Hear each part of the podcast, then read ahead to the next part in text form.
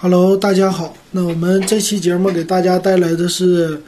呃，国产车长城的高端车叫魏的 VV 七这款车的点评。那这款车呢，最近卖的很火，然后在街上呢，我也是经常开始现在能看到了。那它发布也就这几个月的时间吧，看起来相对于来说的话，在高端车里，国产的 SUV 里。还算是比较受欢迎的，呃，继续了延续了就长城家的这种风格。那咱们看一下这款车到底怎么样？那先来看看这个车的外观。首先，我觉得这个车整体的设计吧，挺有未来感的。就是他家相当于说把一款 SUV 的一个概念车。给发布出来了，就是第一眼看起来完全像一款概念车，尤其是从前脸的这个设计。它这个车呢，像一般我们说概念车呀，就是整体来说造型比较前卫。呃，你看，就像路虎的极光那种，都算是当时的一个概念车，然后给你呃造出来了。造出来的风格呢，就是在你驾驶室的那两边的车窗。就是门板显得特别高，车窗显得特别小，那这体整体的感觉呢，呃，用料不是用料，就是设计比较夸张，然后比较有未来感，这就是一个概念车的设计。那同样这款车呢，也是我看了一下，它的前面呢是有它的新商标，是一个 V 的这么一个数字的一个商标。呃，整个车呢看起来最夸张的地方是它的日间行车灯，就是原来雾灯的那个位置，它是两个大的一个属于进气的这么一个口，然后占的面积特别大，反而是中间的那个中网的面积并不是太大，所以看起来整体的这个车的造型吧，其实你可以，它的那个灯呢还比较扁，这种这种风格就是看起来就是。怎么说和宝骏五幺零就大概的要的元素其实是差不多的，就是整体的那个设计。但是当然了，这个车本身就比较大，所以看起来的话，整个的这个造型是比较前卫的。那最近国产车的公司吉利，它不是出了一个高端的叫领克零一吗？那款车也是设计起来也造型也比较独特，也是就基本上第一眼你会觉得有点丑。但是后来你看着啊，这个车很有前卫感，很有未来感，就这么一个设计。但是这款车呢，我觉得它的中网的设计吧，并不是呃太显得有时尚感，因为它这种造型好像就是那种类似蜂窝状啊，但是有点像一个板子那种压的那种感觉，所以它可能是要营造这个。W 或者 X 这种造型吧，但是我觉得这个面板将来它会更新的，就是你要是更新成现在的 MG 六，或者说奔驰的那种风格，就属于那叫星光的风格吧，其实这款车显得档次感就更高了。那它这个大灯呢是 LED 的灯，然后大灯其实和咱们的。呃，大众的车吧，最近流行的还有奥迪呀，那种 LED 的，属于扁的、方的，里边是那种造型是挺像的。然后你单独遮起来的话，我也其实觉得这个地方挺像，挺像奥迪的那个车灯的，就是第一眼看起来啊，有点像。你把它底下那个大的地方给它遮住，其实整体看起来有点像奥迪那种感觉。然后再说侧边，侧边的话。呃，侧边相当于说，发动机就车头的部分显得挺修长的，然后整体是车身呢就往侧后边是后翘的这种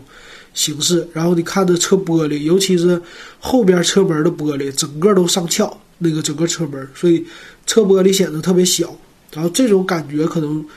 呃，就是营造那种未来感啊，这种车现在都是这样的，呃，好处是。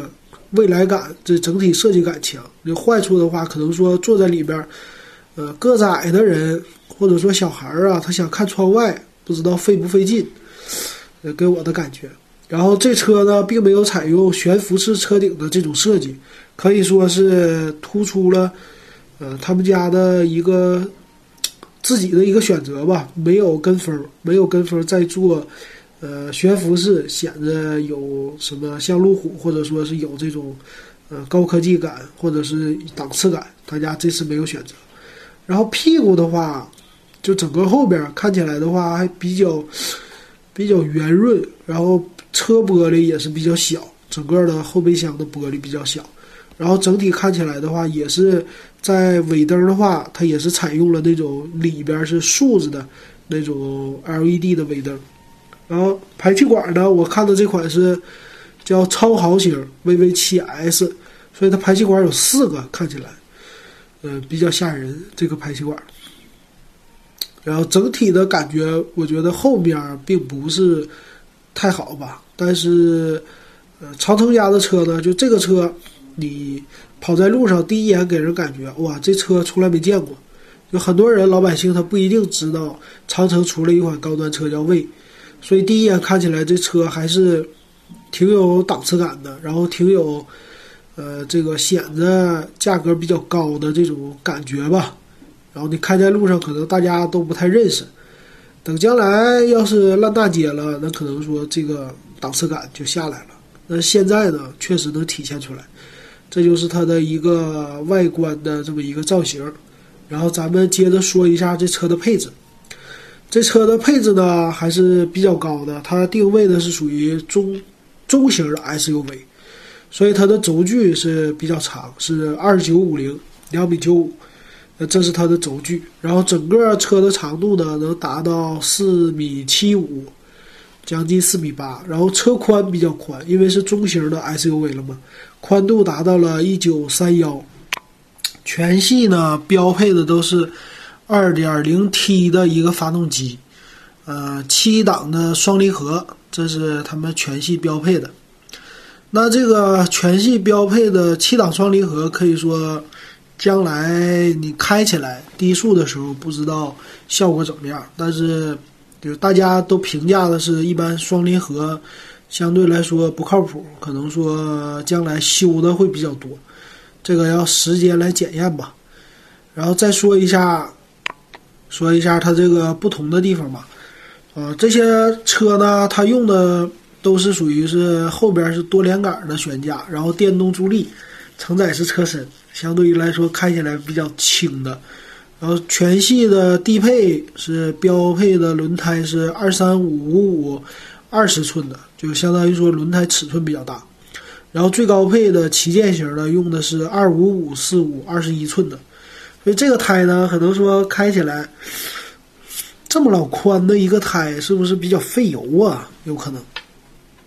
有可能费油啊。然后全系的这个车的售价因为是比较高嘛，它的配置是。从十六万七千八起，然后最高配的要卖到十八万八千八，所以它整体的在安全性方面，它给你配的气囊都是很多的，全系都标配的是我数数几个气囊，一二三四五五个气囊，有前边的两个气囊，然后前后它是前边有侧气囊，然后前后都有侧头部的气帘儿，但是。就是没有西部的气囊，所以这个车要是加上西部的气囊的话，就比较完美了。呃，给的配置可能就更高了吧。然后全系都有胎压监测，只有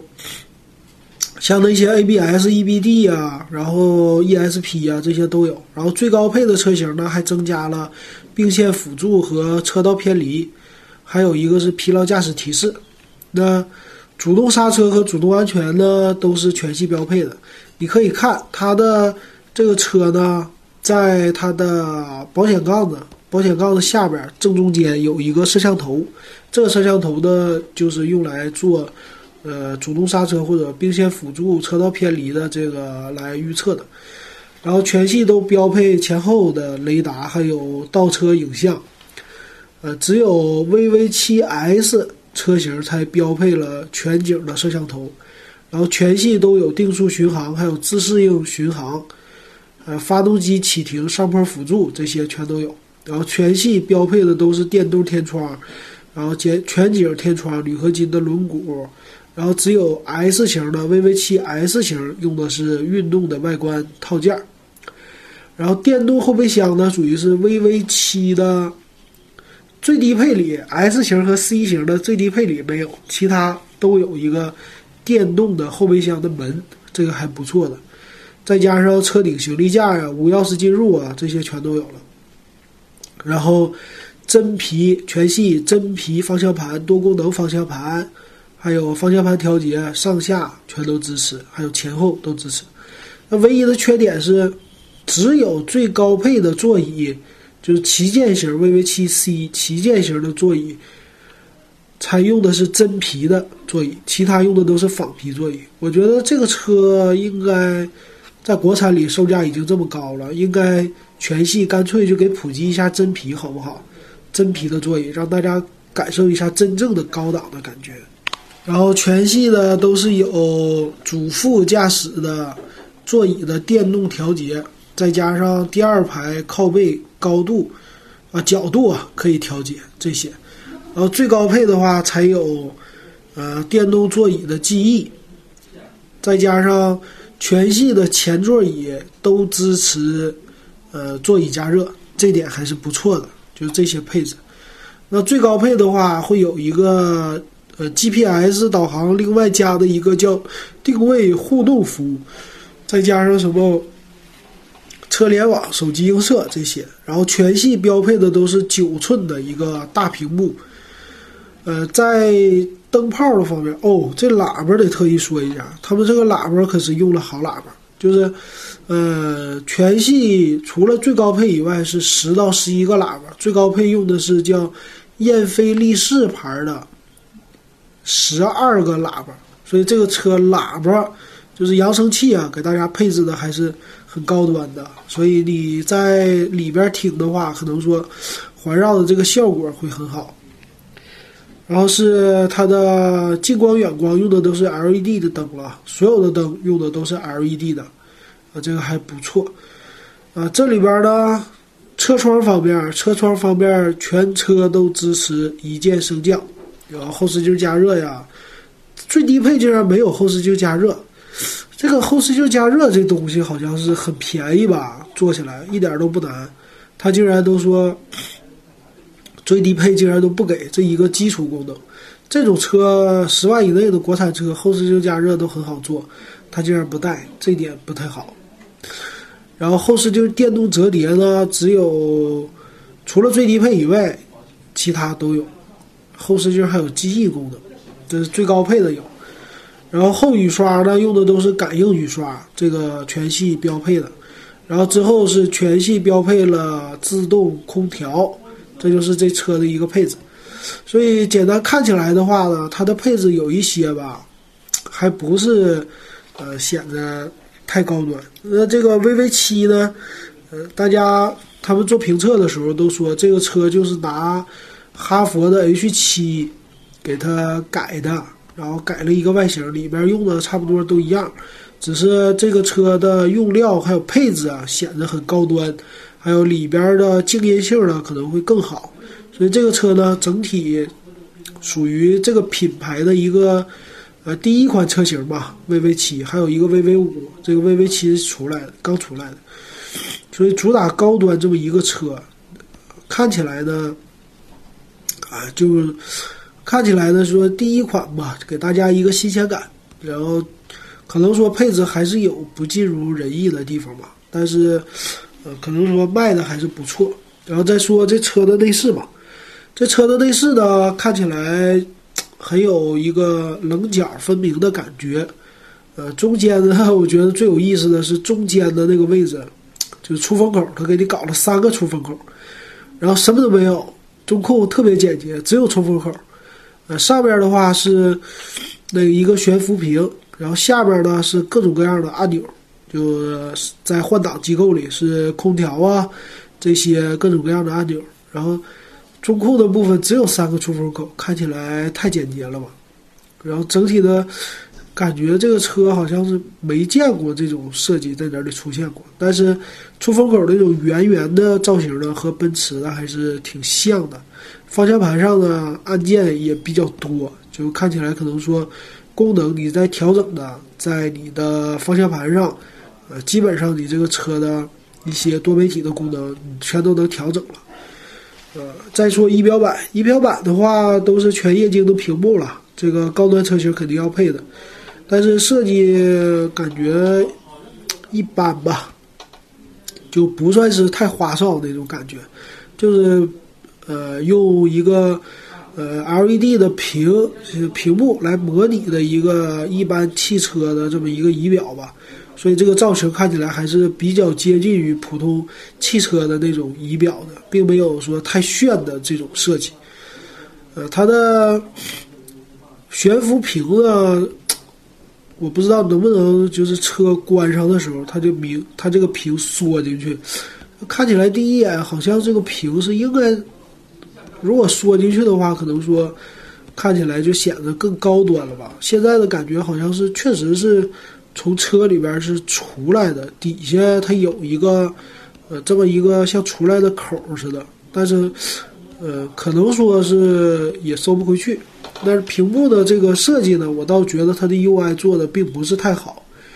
因为我就干这个的吧，我就是做 UI 设计的，所以看起来整体的这种设计的没有在 UI 方面显得太高端，就比较的一般吧，他们家的 UI 设计。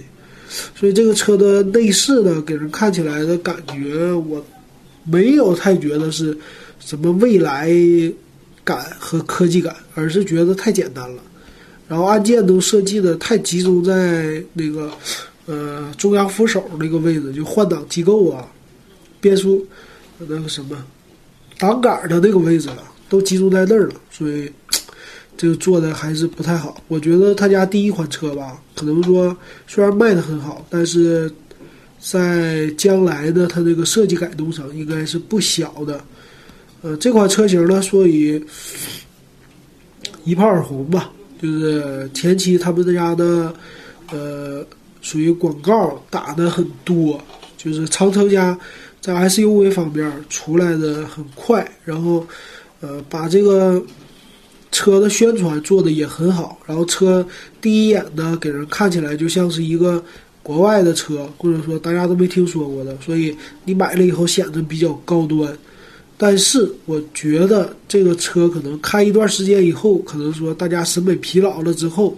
这个车就不一定给你的感觉那么好了。呃，毕竟它这个设计吧，我觉得设计感还是跟其他国产车。比起来，尤其是咱们现在最近开始的那些属于上汽啊，他们荣威啊，还有 MG 啊那些设计，还有 GS、GS 系列啊这些设计，可能说看起来都比长城的这个设计会好一些的。我我我是这么认为的。还有吉利的设计，所以我觉得这款车当然卖的肯定是会好了，但是设计还需要一个大的改动，才能让这个车。看起来将来就是更精看嘛。好，这就是这期节目给大家点评的长城的 VV 七。那可能说下一期我们给大家再点评一下长城的 VV 五吧。但是它俩外观看起来是差不多的。